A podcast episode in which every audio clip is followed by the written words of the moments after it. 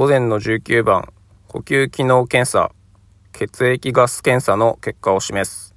この結果の解釈として正しいのはどれか、2つ選べ。1、気道狭窄。2、肺胞低換気。3、呼吸性アルカローシス。4、拡張障害による高二酸化炭素結晶。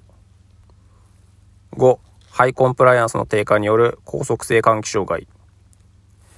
えー、まず1の、1と2は、これ基本的に CO2、PaCO2 が上がるんですけれども、PaCO2 は32取るで、特に上がってないです。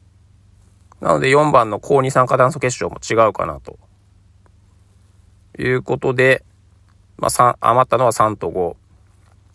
で、呼吸性のアルカローシス。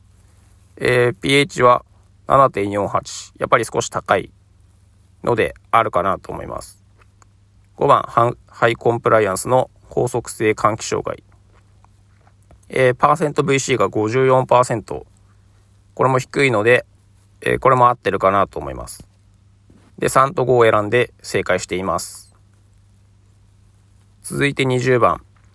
68歳の男性、2型糖尿病、脂質異常症、身長160センチ、体重85キロ、体脂肪率38%、血液検査は HbA1c8.2%、空腹時血糖 145mg パーデシリットル。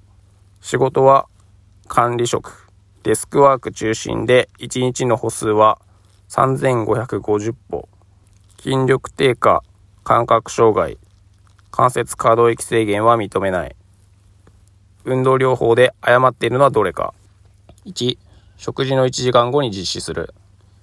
2、筋力増強運動は週2、3回行う。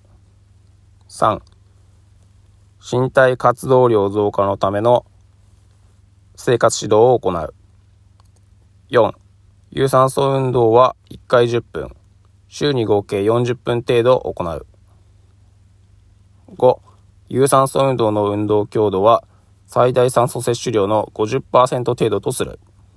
えまず1番は合ってますし、2番、えー、筋力増強は週に3回、これは妥当だと思います。で、3番、これも身体活動量を上げた方がいいと思うので妥当です。で、4番は、ちょっと有酸素運動としては少ないすぎるかなと。週に合計150分とかが良かったと思うので、ちょっと少なすぎるかなと思います。で、5番。最大酸素摂取量の50%程度は、だいたい、おおむね ATA レベルなので、えー、有酸素運動になるかなと思います。なので4番が、えー、誤っているかなと思います。4番を選択して正解しています。今回は以上です。